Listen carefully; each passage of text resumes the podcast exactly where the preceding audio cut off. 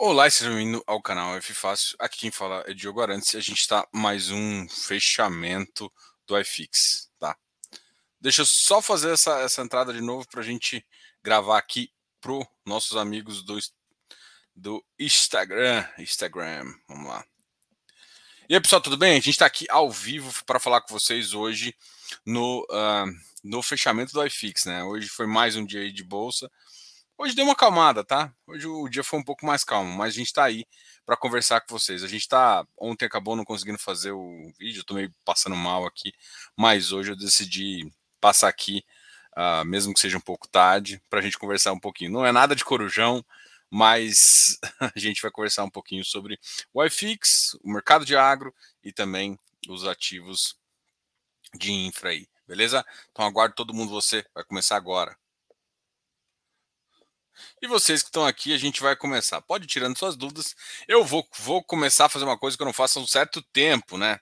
Que basicamente eu vou abrir aqui do meu ladinho a, a carteira, tá? Para a gente poder conversar. E aí, Luiz, e aí, Correia, tudo bem? Boa noite a todos aí. Hoje não é um dia muito, não é um horário muito comum, nem, nem foi muito divulgado mas eu não podia ficar aí mais um dia sem conversar com vocês. Se vocês viram, meu rosto tá até meio. Eu fiquei pegando uma alergia, tô passando mal pra caramba. Mas, enfim, a gente tá vivo. E isso que importa. Brincadeiras à parte, até porque o da madrugada tá aqui comigo conversando também, tá? É... Bom, Tô, tô abrindo aqui o home broker só para a gente ver. Uh, chegou aqui, peraí. O que vocês estão achando desses dias aí? Vamos, melhor pessoas para. Assim, eu tenho uma opinião, mas às vezes a gente está muito. Bom, primeira pergunta aqui. Você poderia dar uma definição breve dos FDICs? Um, FDIC basicamente é um fundo de direito creditório. A, a questão é que, na verdade, tudo é direito creditório.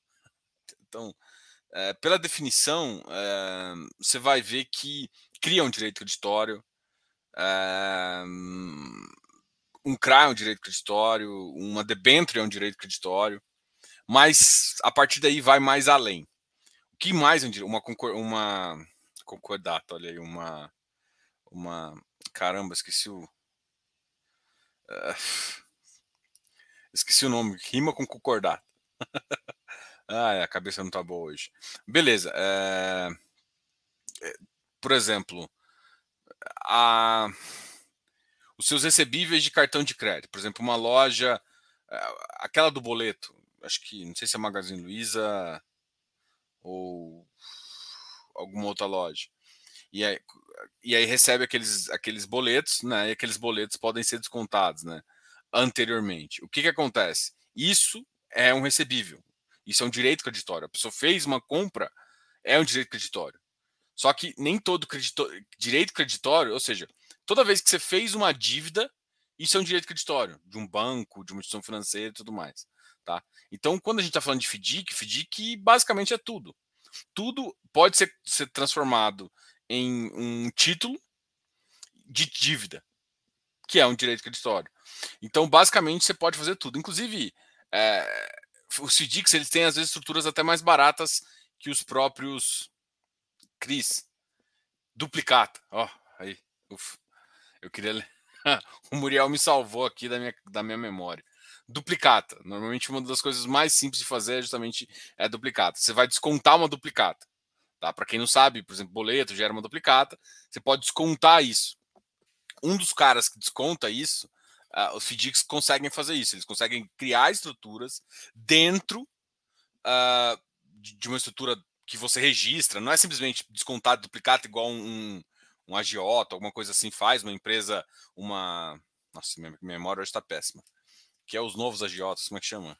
Ah, foda-se. Não vou lembrar. Hoje minha cabeça não está muito boa. É... Não é uma estrutura igual, igual aquelas outras. Tem, tem outra empresa que que, que desconta duplicata também, né? Mas um FDIC ele consegue fazer isso, mas gera uma estrutura um pouco mais cara e faz isso. Só que ele faz isso de vários tipos de produto. Então tem duplicatas de. Aí começa a divisão, né?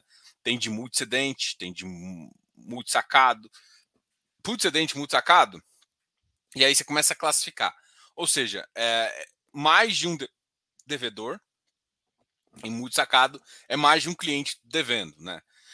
Então, quando você começa a fazer isso, você joga tudo isso, normalmente você classifica, né? Por exemplo, ah, tem um FDIC de varejo. FDIC varejo, alguns desses FDICs de varejo são muito famosos.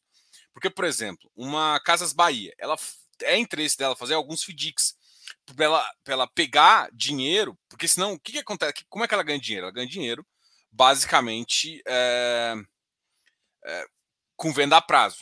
Então, parte do ganho dela é justamente nessa venda a prazo. Só que uma forma dela fazer isso de forma discreta é ela, é ela gerar. Só que ela imagina se ela tiver que gerar todo o capital. Se ela tiver que ter uma, um, um, fluxo de caixa, porque ela tem que pagar antecipado.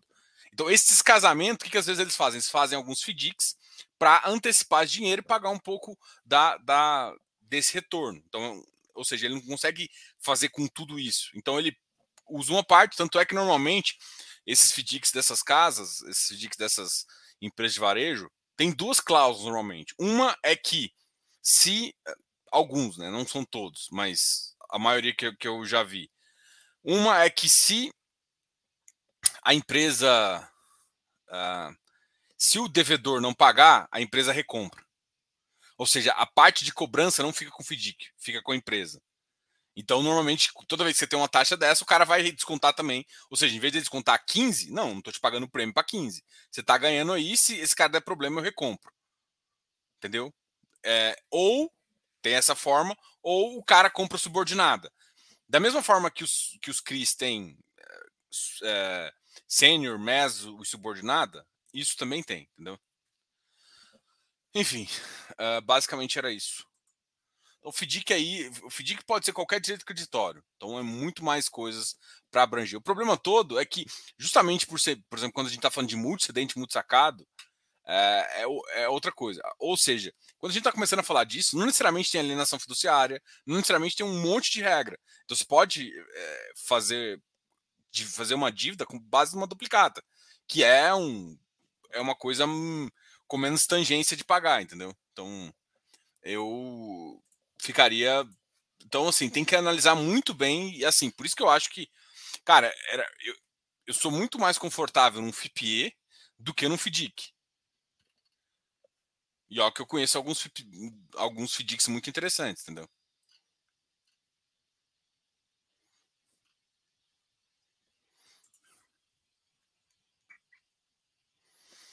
Acha que é hora de começar a se posicionar de duration longa?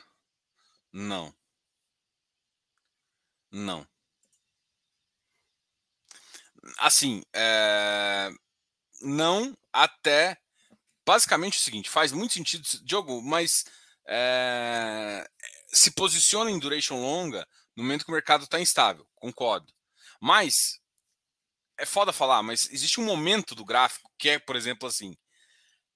Tem duas pessoas que gostam de se posicionar. Aqui se posiciona na duration longa que vai comprar em qualquer momento, só que você tem que ter um caixa para mim na minha cabeça infinito, porque se cai, compra, cai, compra, cai, compra, cai, compra, o seu caixa não pode acabar nunca. Ou você pode ser o smart, que é, que é o smart money ali. O cara que compra assim, cara, eu não sei até quando vai, mas quando começar a subir e tiver uma, uma, uma um viés assim, para o mercado ser muito claro, é tipo assim, olha, que, que o mercado quer? Âncora fiscal. Na hora que tiver essa, essa âncora fiscal, não, não precisa ser teto de gasto alguma âncora fiscal, o mercado dos Estados Unidos melhorando, esse cenário significa que, que eu, eu posso comprar e apostar na duration longa. Vou perder, vou perder, vai. Você vai perder a primeira pernada. Sabe? É o que é o que a galera normalmente faz. O cara de gráfico, ele entende isso, vai caindo, caindo. Aí o que, que acontece? Aí ele volta naquela segunda regra e começa a ver. O mercado entra e começa muita gente a fazer vendas, a realizar. E aí tem a, aquela primeira queda da primeira permada que volta ali para o piso para voltar para subir de novo e romper romper mais forte. Né? E aí vai buscando, aí você pode falar Fibonacci, whatever. Mas o que eu acho é que a gente ainda não sabe se a gente está realmente no piso. pode ser que esteja. Porque assim, cara, se a gente estivesse falando, há um tempo atrás, a gente achar, pô, a gente tava no piso. Piorou. Estava no piso, piorou. Então, hoje eu, eu penso em cautela. Então, Diogo, você toma duration longa agora? Não, agora eu não tomo duration longa. Eu.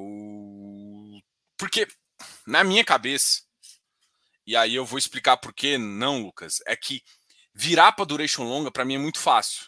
Eu não tenho. Tipo, ah, muita gente não, não gosta de, de, entender. Quando eu tiver uma. Um, é claro que essa clareza não é tão óbvia analisando o futuro e sim sempre analisando o passado, né? O passado é sempre mais fácil de analisar do que o futuro, por motivos óbvios. Mas quando fica. Quando, por exemplo, é, assim que assim que passou o, o impeachment da Dilma, teve uma pernada que quando, quando começou a passar no Congresso, tal, tal, já deu, o mercado já precificou aquilo lá. Passou, na verdade o mercado caiu, porque já muita gente realizou. Depois disso, o mercado só subiu. Até dar o Wesley Day e tudo mais. O que, que eu quero te falar? Quando fica muito óbvio que vai melhorar, não significa que o preço vai, mas quando você começa a olhar no longo prazo, aí sim funciona. Então, se eu tenho um ativo de duration curta, para eu mudar para duration longa, é um, é um piscar. E aí, o de duration longa, ele me gera muita volatilidade e muita incerteza. Para eu tentar achar um time. Então, eu prefiro esperar num ativo mais estável. Quando o mercado melhorar, eu volto. E normalmente essa é uma estratégia um pouco mais vencedora, porque você não sabe o alçapão, né? E... Então, assim, essa é a minha estratégia. Tem muita gente que vai se posicionar. O problema todo é que, se você vai olhar, aí cai. Ah, Diogo, o teto do, da, do Ibovespa é 102, 103. Dependendo do que acontece nesses próximos 50 dias, pode ir para 90. Pode ir para 85 pode ir para 76, pode voltar para 60, igual foi na pandemia. Não estou falando que vai, estou dizendo que eh, o mercado pode piorar, né? E esse cenário a gente não consegue saber até de fato a gente. Agora, o que você consegue enxergar é que quando vai ficar melhor. Governos, governos desenvolvimentistas, assim, muita gente está com medo. Governo desenvolvimentista, ele tem. Ele não é de assim, é foda falar porque parece contraintuitivo, mas ele de, todo não é ruim. O problema todo não é governo desenvolvimentista, é governo do PT desenvolvimentista.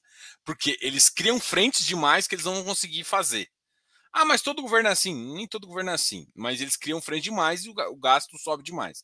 Se de alguma forma eles conseguirem conter esse gasto, ou que esse gasto fique dentro de um, de uma, de um, de um patamar de dívida razoável, não vai ser ruim, porque ele vai conseguir incentivar a economia.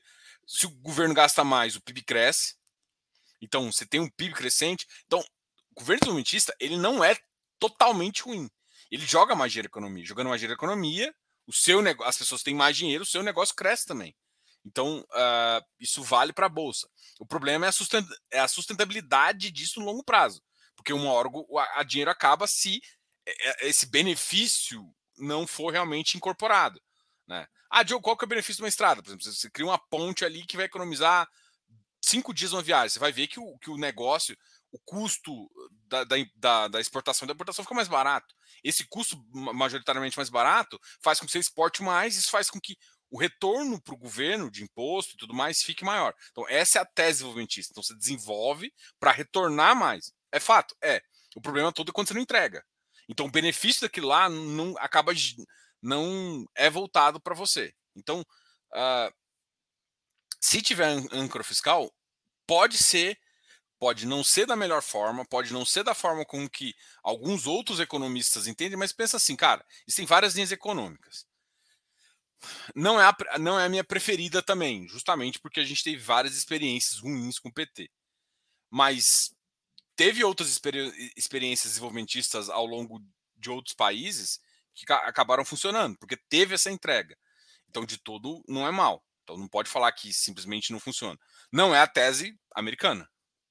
Não é. Como, como parte da teoria moderna é, é, é implementada e foi é, vista numa economia que talvez seja a primeira do mundo por muito tempo, é, de fato é isso. Então, eu respondendo a sua pergunta de forma mais tranquila. É hora de se posicionar? Eu, eu acho que ainda está muito inseguro para eu, me posicionar. É, alguns ativos eu mantenho posição, não, não, tô falando que é. Eu não sou aquele cara vira renda fixa, 0%, 0 renda fixa, 1% variável, não. Mas uh, dentro da minha renda variável, eu estou mais em ativos, ou seja, dentro de fundos imobiliários, por exemplo, que é a maior parte da minha tese, uh, eu estou mais em ativos de duration curta, CDI, uh, e, e, com, e com ativos de crédito, onde eu tenho onde eu tenho baixo risco de crédito. Por quê? Porque quando eu tiver, como eu acho que são muitos contados agora, se eu precisar migrar para outro, mesmo que eu perca 5, 10% de uma TIR de um resultado de 20, 30%, para mim está tranquilo. Eu ainda pego uma boa pernada uh, e essa é a minha tese. Então isso vale para tudo. É, o mercado americano também eu acho que não está bom ainda. Uma hora vai ficar e aí eu posso decidir. Porque se o mercado aqui ficar ruim, eu posso migrar parte do meu, minha, da minha renda variável para lá. Por que, que você. Eu prefiro ficar na renda fixa aqui, por enquanto. Eu acho que ainda parece mais interessante por causa do prêmio. E quando. Tese, tá? Isso é tese, do jeito que o cenário tá. Agora, meu cenário principal, hoje, até alguém me perguntou isso. Meu cenário principal hoje, ah, Diogo, vai cair ou vai. O fundo imobiliário no final do ano vai cair ou vai subir? A minha tese, assim, macro, é que 60% vai subir. Ou seja, em termos de probabilidade, a minha a maior probabilidade, um cenário mais forte, é que vai subir. Ou seja, mas você vê que tem hora que você fala assim, não, 80% vai subir, 85% vai subir. Não, não estou com tanta certeza, seria entre 60%, 55%, assim. É, por quê? Porque eu acho que uh, o governo vai criar uma âncora, vai conseguir baixar um pouco os juros, e aí a minha preocupação vai ser como é que vai ser o mercado externo. Eu acho que esse ano ainda vai ser difícil, então não apostaria numa alta tão forte uh, porque se o mercado estiver muito positivo, a gente pode baixar a nossa taxa mais ainda. Então, esse não é o cenário que eu penso como número um. É, então, o meu cenário um é o mercado difícil lá fora, o Brasil cria uma certa âncora, melhor, ou seja, a taxa de juros cai um pouquinho no Brasil e a gente consegue uh, crescer um pouquinho. Isso vale para a Bolsa e para o iFix. Então, é, esse, esse é meu cenário positivo. Só que precisa ter um pouquinho mais de, de rodagem para saber como é que eles vão, vão fazer isso.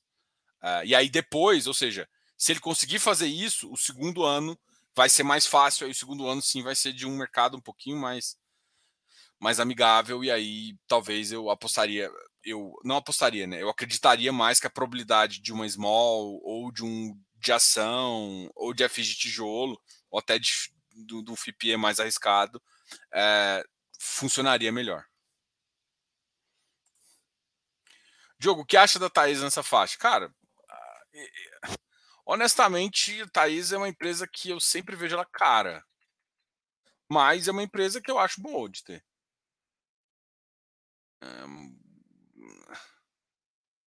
Assim, se, se você tivesse que comprar uma empresa, com certeza eu ia para um segmento como esse da Taesa. Diogo, acredita que o X-Speed deve manter ou deve cair? Cara, por pelo menos mais uns quatro, cinco meses, eu acho que ele deve manter.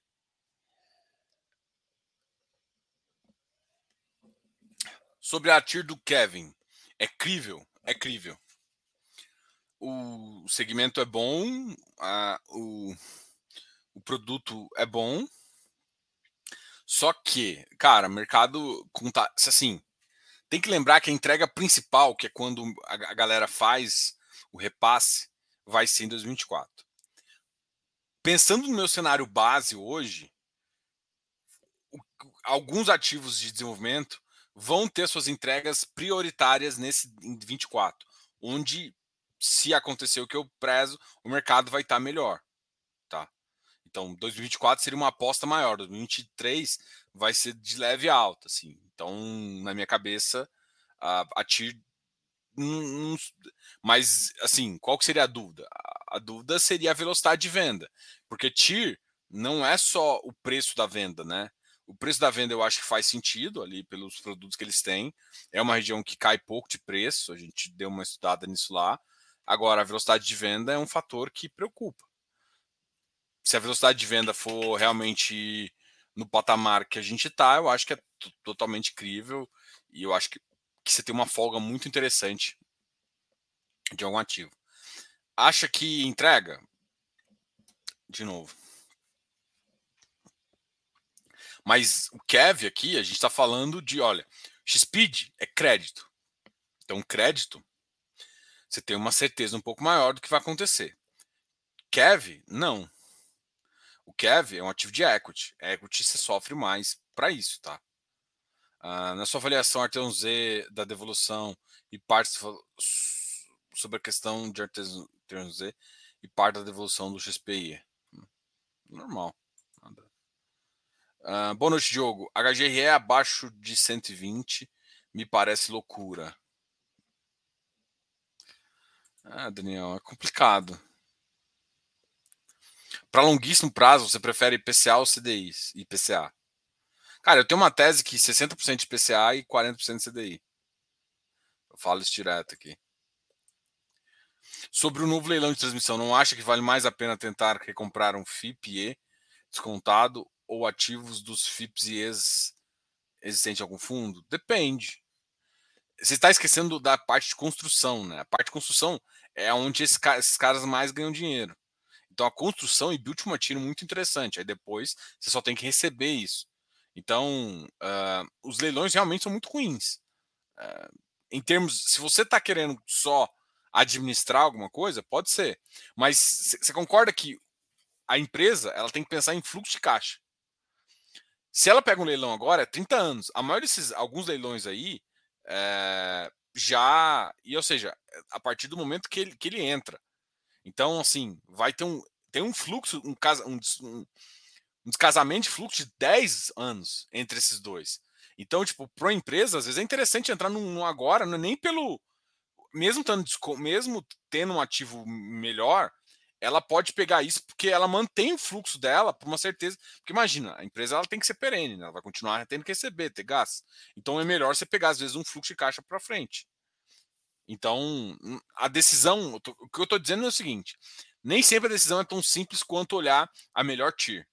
Às vezes a decisão é, cara, não adianta eu pegar a melhor tier que me dá uma duration mais curta, sendo que eu preciso de um, de um projeto mais longo. Tá?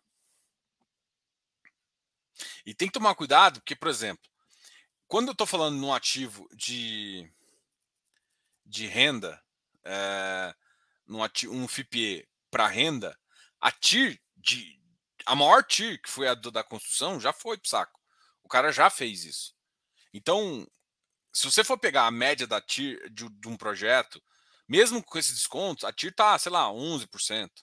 Por quê? Porque é uns 16, 16%, 15% de de desenvolvimento, mais uma 8% de, de, de, de prêmio ali para quem quer fazer, para quem quer tocar isso. Então, a média disso dá uma média maior do que às vezes, ou muito próximo do que você está. E aí você tem um fluxo para frente. Então, tem que tomar muito cuidado com essas, essas incorporadores Gafisa mais 500 no É, tem que tomar cuidado que a Gafisa não tá voando, né? A Gafisa tá é se ferrando, né? Ela tá, tá com um problemão é, de caixa, que senão ela não pedia aumento de capital. Não, não tem a. Cara, na situação que ela. Ela não tá pedindo aumento de capital para melhorar investimento, ela tá pedindo aumento de capital para se safar, então tome cuidado. Uh, se o governo tributar os rendimentos dos FIs, você acha que pode correr a uma fuga de investidores para outros ativos? Sempre. Sempre. Até ficar tão interessante que as pessoas voltam a comprar. O mercado é assim, cara. Tributo vai vai ser comprado. Mesma coisa vai acontecer com fundo com, com ações também. Se o Proct pagou 800 milhões, no, 400 mais 400 de dívida, e está com o valor de mercado 230 milhões. Sei que a gestão não presta, mas está meio absurdo o desconto, né? Não, tem que tomar muito cuidado, porque ele não. Quando você paga 400 e, pega 400, você tomar cuidado que ainda tem a dívida. Né? Então, é, tem que tomar muito. É, tem que tomar muito cuidado né, com, com, essa, com essas visões. Porque se você, você não consegue pagar a dívida, você tem que vender o ativo. Né? E, e, se você tem 400 e 400, você vende 800, você tem que pagar toda a sua dívida. Você não, não sobrou nada. Você tem zero. Né? É isso que o mercado precifica. Se você não conseguir pagar sua dívida, você tem zero. Se for fazer análise. Ah, não. Cara, tem que tomar cuidado, você está analisando de, de, forma. Olha só, patrimônio como o XP Property, o PL, uh, ah, é decrescente. Como é que funciona? Por que, que uma, tem dívida boa e tem dívida ruim? Uma dívida, quando você tem contrato atípico, a gente chama de dívida boa. Por quê? O contrato atípico é, é seguro pelo fluxo. O fluxo consegue fazer pagamentos, o fluxo consegue segurar. Quando eu tenho um fluxo baixo, a dívida é maior. Olha o que eu estou te falando. Quando eu tenho um fluxo, a, a dívida minha, ela consome mais que meu resultado. Inclusive, se próprio é vai ser um que logo, logo vai ter problema com, com pagar resultado. Porque o que está acontecendo, o PLD está diminuindo. Então, toma cuidado que, que você pode ter um PL de 230 milhões hoje, que amanhã vale 200, que daqui a um ano vale 180. E, e aí você está achando que está comprando um negócio e o trem tende a zero. Se não resolver o problema, se alguém não aportar, e aportar significa diluir a galera, e aí quem. quem que assim, cara, olha só. O Salvador escolhe as condições. Então, ele pode deixar o preço lá para baixo para falar assim: olha, para mim, uma entrada boa é esse ativo valendo 100 milhões. Aí ele espera voltar e aí fala assim: agora eu aporto. Então, toma cuidado, porque uma hora alguém vai ter que fazer um aporte grande. Esse cara controla. Esse cara do aporte, eles vão ter que ou sair vendendo tudo, é, é essa situação, entendeu? Toma cuidado. Qual que é o problema da maioria das empresas quando começa a dar em mal? Porque chega um, sempre chega um salvador e compra as ações. Só que quando ele compra, compra as ações, ele faz um aporte. Ele faz um aporte e dilui todo o resto. Então você achava que você tinha isso aqui, seu dividendo vai lá para baixo. Por quê? Porque esse cara aqui entrou com capital muito maior e o percentual dele, porque o seu estava muito baixo, começa a fazer diferença. E aí o resultado vai para o cara o resultado upside. Então tem que tomar muito cuidado, porque não, né? O downside é zero. Toma cuidado. É, eu, eu só estou achando que a sua relação é, é, não é tão óbvia quanto você está pensando.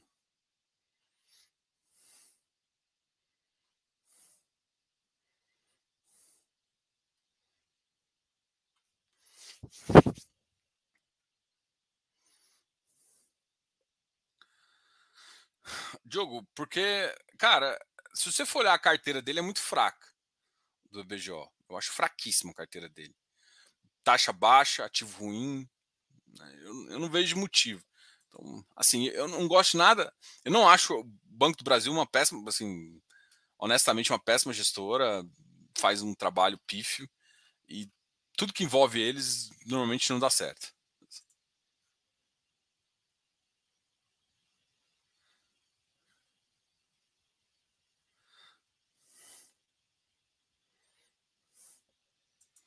Não, você pode fazer o que você quiser, pode comprar, tal. Então, toma cuidado que, por exemplo, uma hora, se ele vender isso e gerar um resultado negativo, ele vai ter que parar de pagar, tá? Porque fundo imobiliário só pode pagar com resultado positivo. Se ele se for uma venda muito negativa, uma venda negativa, ele vai fazer. E o problema todo é que hoje ele não vende nada no preço que ele comprou. Porque senão ele vendia tudo e recuperava os 100 reais e estava bonitão. Então tem que tomar muito cuidado com essa relação dele. O fundo. O fundo. É... Assim, gente, em vez de investir. É, não sei, eu tenho uma tese que, tipo, cara, tem tanto fundo bom. Para que eu vou comprar um fundo com dívida ruim? Dívida ruim não funciona. Não adianta. Uma hora. É, você não tem controle, você não vai ser. Você só, só funciona você comprar dívida ruim igual está falando, se você for um cara que tem muito dinheiro e na hora que precisar aportar, você saber aportar para você controlar a dívida. Senão, você fica de gatinho ali a, num acionista maior, num cotista maior. O que é muito pior, porque um cotista de 20% decide por você. Cara não precisa nem ter 50%, por 20%, ele decide o que ele quiser do fundo. Que se vende, se não vende, se muda gestor, se troca, se dá para trás. O que, que, quiser ele controla, com 20% do, do, do controle de um fundo assim, tá? Então eu, eu sou realmente bem bem reticente contra comprar ativo ruim.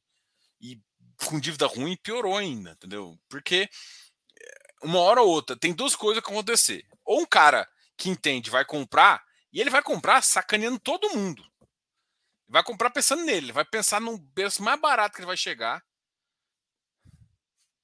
Enfim. Vocês teremos novos fundos que terão assembleia para vender e encerrar os ativos, como a Capitã está fazendo com o SAD? Sim, eu acho. Cara, assim, a gente sempre fala, parece que REITs, o mercado todo tem 200 e pouquinhos ativos. O Brasil tem 480 fundos imobiliários. Estruturas diferentes, visões diferentes. Mas o que está acontecendo é assim, a gente tem muito fundo imobiliário no mercado. E aí, faz sentido? Essa pergunta, assim, eu, eu acho que vai ter uma. Vai fazer sentido ter fundos maiores, mais robustos, onde a gente entende melhor até para que a precificação seja mais correta. Assim. A gente tem uma precificação muito ruim. Veja os FOFs, cara. Os FOFs não são ativos ruins, mas tem precificações idiotas. assim. Não faz nem sentido um FOF. Cara, um FOF que, que, que é descontado 60%, 40% do VP, não, não existe, cara. Tá, o cara tá dando duplo desconto. Ah, mas então. Aí todo mundo fala do upside, né?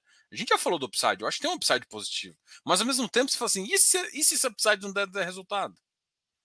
Então, FOF é um produto que o investidor ficou com medo e saiu à toa. Então, assim, num país onde a gente tem várias crises, você quer ficar num produto em que você não consegue sair nunca mais, que você vai ter que pensar sempre no longo prazo. Eu não, eu não, eu não, eu, assim, apesar de achar, cara, eu acho alguns gestores, eu adoro trazer gestor de FOF aqui, tem gestores que eu admiro pra caramba. Mas o produto FOF, o produto FOF, putz, ah, hoje eu olho e falo, eu não consigo falar que, nossa, teve. Porque muita gente falou no ano passado, nossa, estava bom de comprar FOF. Quem comprou no passado se ferrou de novo, ganhou mais 7% de, de, de. Deve ter um prêmio de 1%. E sempre que o cara vendeu e for para um CDI da vida, um, sei lá, um agro, tá ganhando aí, pelo menos, ou para um, um FIINFRA, como o Juro 11, o cara ganhou no mínimo aí uns 15, 18%.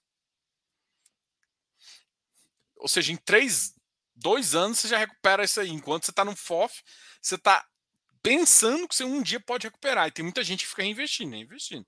Então tem que tomar muito cuidado. Assim, eu, eu sou só a favor de jogos, tem que comprar na baixa. Sim, Sim, você tem que comprar na baixa, mas tem que saber comprar. É diferente. E... Bom, deixa eu compartilhar minha tela aqui para a gente falar uh, do mercado.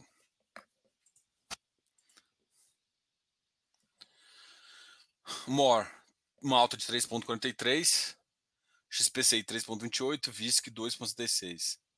O Kev. Por que, que o Kev está aqui no meio? 0%. Estranho, né? Porque na verdade está separado aqui, por isso que eu estou falando.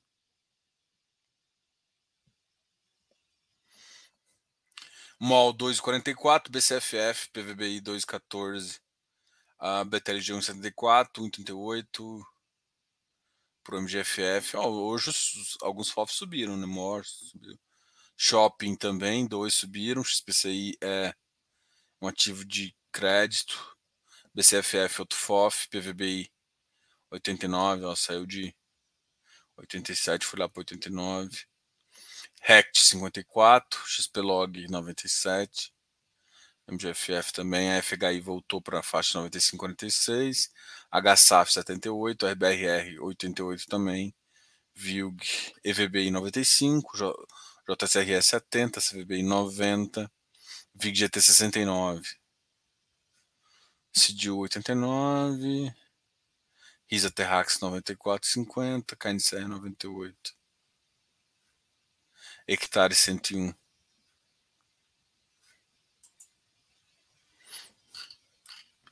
Maior queda GGRC 115. Ah, tava 115, bateu 112 hoje, ou JP 94. BRCO 96, BDIV 104. FOF, HGCR 102, Tegar 120. Vino 46, HGPO 255.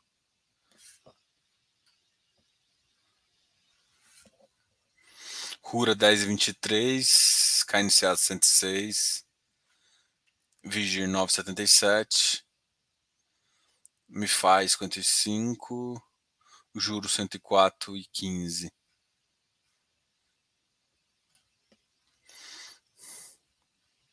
Habitar 90 e 59. FLCR 95, a RSI 97.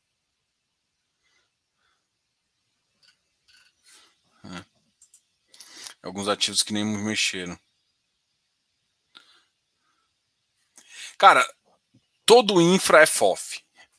Porque todo infra é FIC.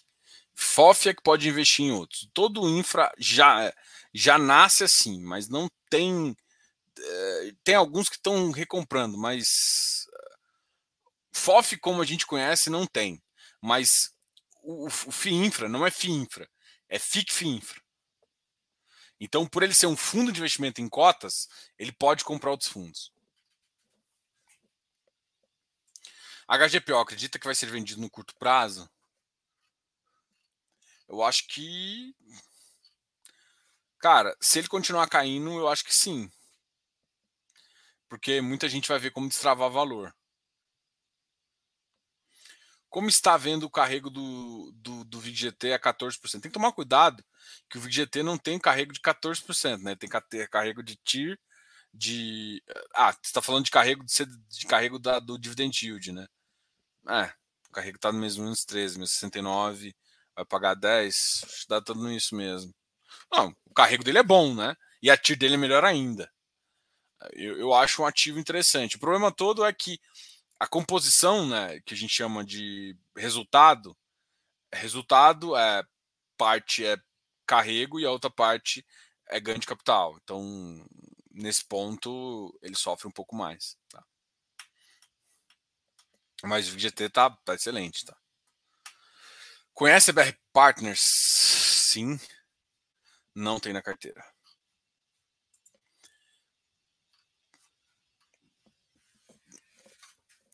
Bom, é isso, pessoal. Hoje eu queria falar um pouquinho desses ativos subiram, mercado mercado bem interessante aí. A IFIX pelo segundo dia sobe um pouquinho. O, hoje os, o, as, os juros futuros caíram um pouquinho, tá? Então, sim. O mercado está muito stand-by nesses últimos dias. Deu uma flechada para baixo, por exemplo, ó, 2035. Cara, enquanto a gente não vê a 2035 abaixo de 6%, o trem tá feio e os IFI, o iFix vai continuar sofrendo. Baixou disso aqui, a gente está mais tranquilo. Hoje, por exemplo, a fixado está 13,8 2025.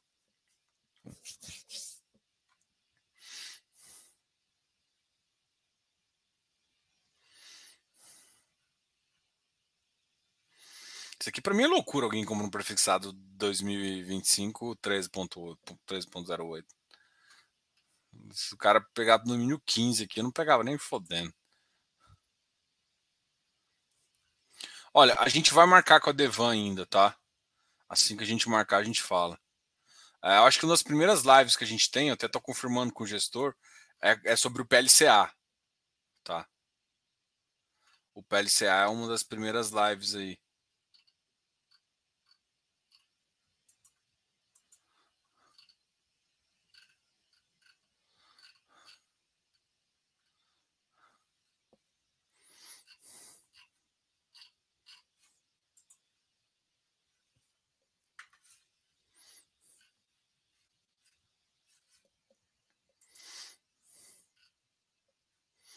É, hoje voltou a subir, dólar pressionou um pouquinho.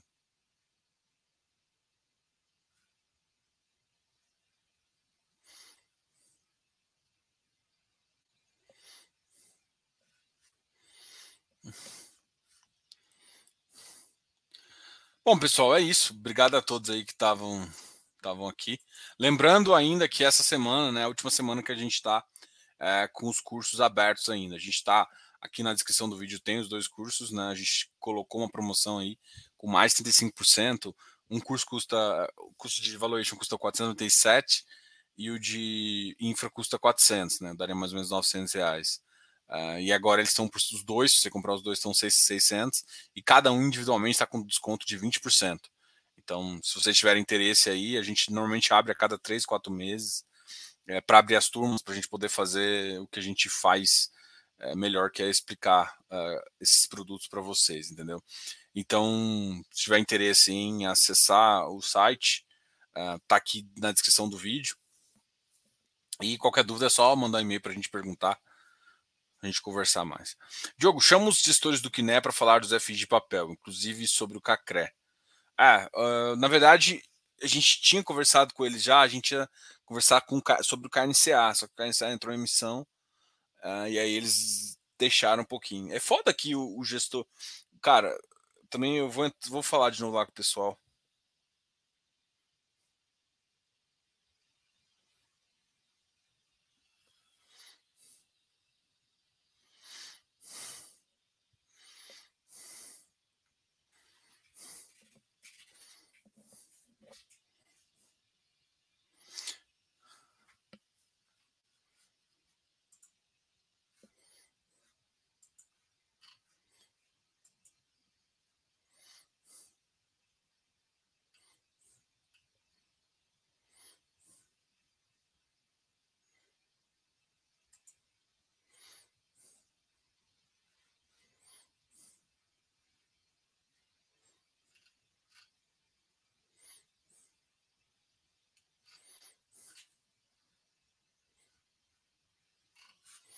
Ai, ai. E se passar, isso não passa, não. Se não poder demitir alguém, vai virar o quê? A Itália? não tá, não.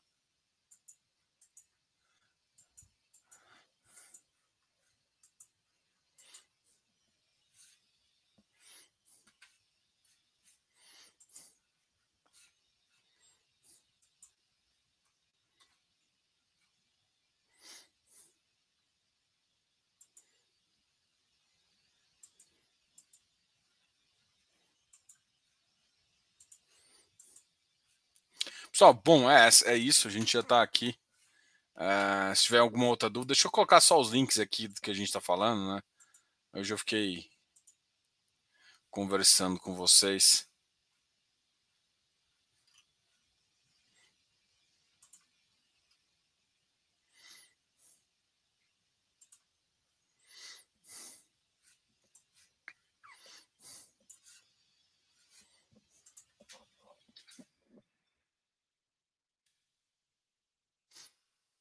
Compartilhar aqui.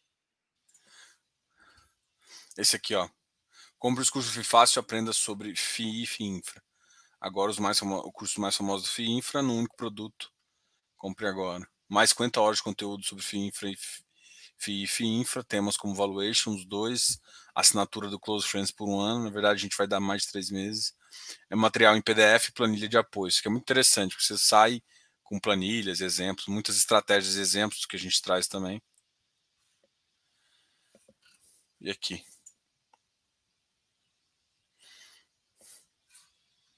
Agora deixa eu só mostrar que eu já, eu já, já respondo sua pergunta. Aí vai ser a última pergunta que eu vou responder aqui. Só achar o negócio aqui. Peraí. Foi. Aqui eu vou pegar o curso. Esse aqui é o curso completo de infra, tá? Para quem quiser, você vai clicar aqui em comprar, né? E aí não esquece o cupom. Natal Fácil. Aplicar. E aí você ganhou desconto.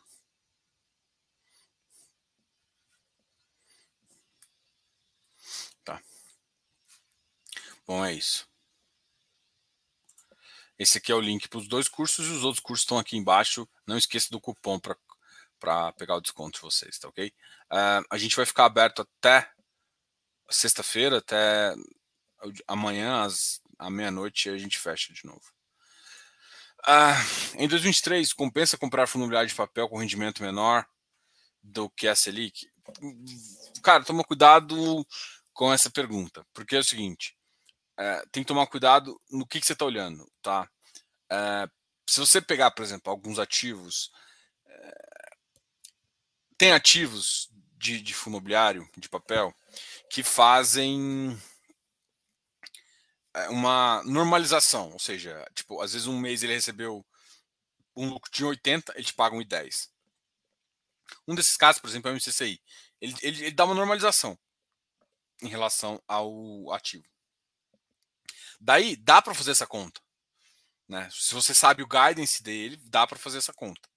Como uh, a inflação vai ser um parâmetro um pouco uh, indefinido esse ano, então eu não avaliaria puramente o rendimento passado, porque parte dos rendimentos passados ainda estão com uma, alguns, né, ainda estão com uma influência negativa da deflação. Por que aconteceu na deflação?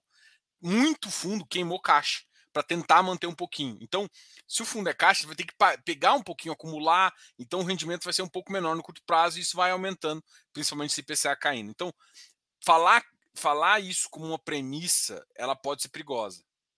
Pode ser bastante perigosa. Então, na verdade, eu olharia para a carteira, veria se a carteira é factível de pagar, faria o desconto da taxa de administração, mais performance, mais custo do fundo, e aí sim eu avaliaria, ou seja, eu pegaria a média do IPCA para fazer a avaliação. Eu não pegaria o rendimento, porque rendimento está olhando para o passado.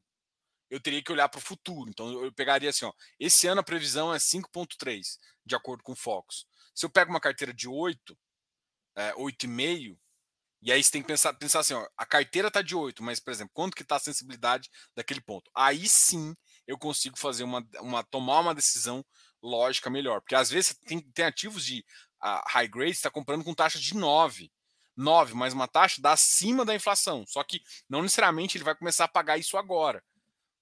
Então você vai ter um tempo. Então tem que tomar cuidado com a frase não comprar com rendimentos. Porque às vezes o rendimento está olhando para o passado e não para o futuro. Em alguns ativos o rendimento pode estar o rendimento em IPCA, quando o cara foi IPCA, pode estar maior que inclusive o rendimento do cara a CDI. Então a análise tem que ser para o futuro, baseado na carteira, não só no passado. E é claro, tem que ver se não tem outros fatores que podem comprometer esse resultado. Boa. E aí, César? Bom, de férias, porém assistindo seus vídeos da Bahamas, torcendo para esse monte de PCA que eu comprei e paguei a prestação. tá todo mundo assim. Boa noite aí, valeu melhores. Cara, obrigado aí, valeu todo mundo aí também que que tá falando.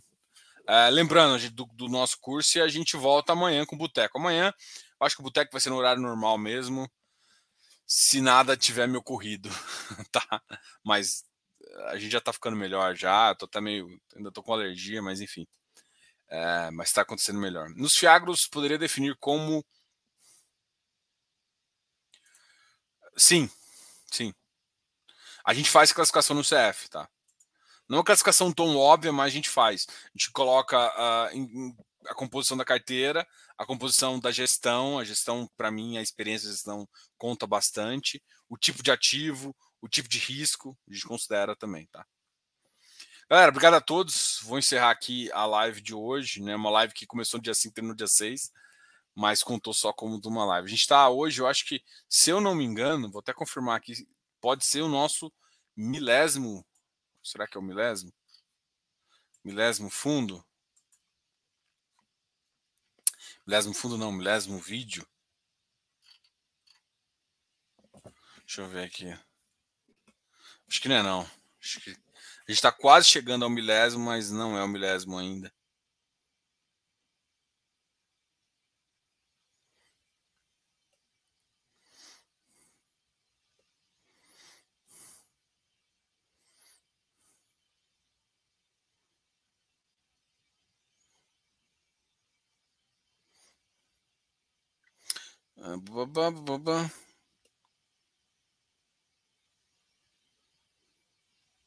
Não, não, estamos tá, longe ainda. Estamos longe. Falta 70 vídeos. Ah, vai dar. Porque eu tava, tô confundindo aqui. Vai dar. A gente vai conseguir bater os mil vídeos só lá em 70, lá para abril. É. Em abril a gente fecha essa marca aí de mil vídeos. Mais de 10 mil inscritos.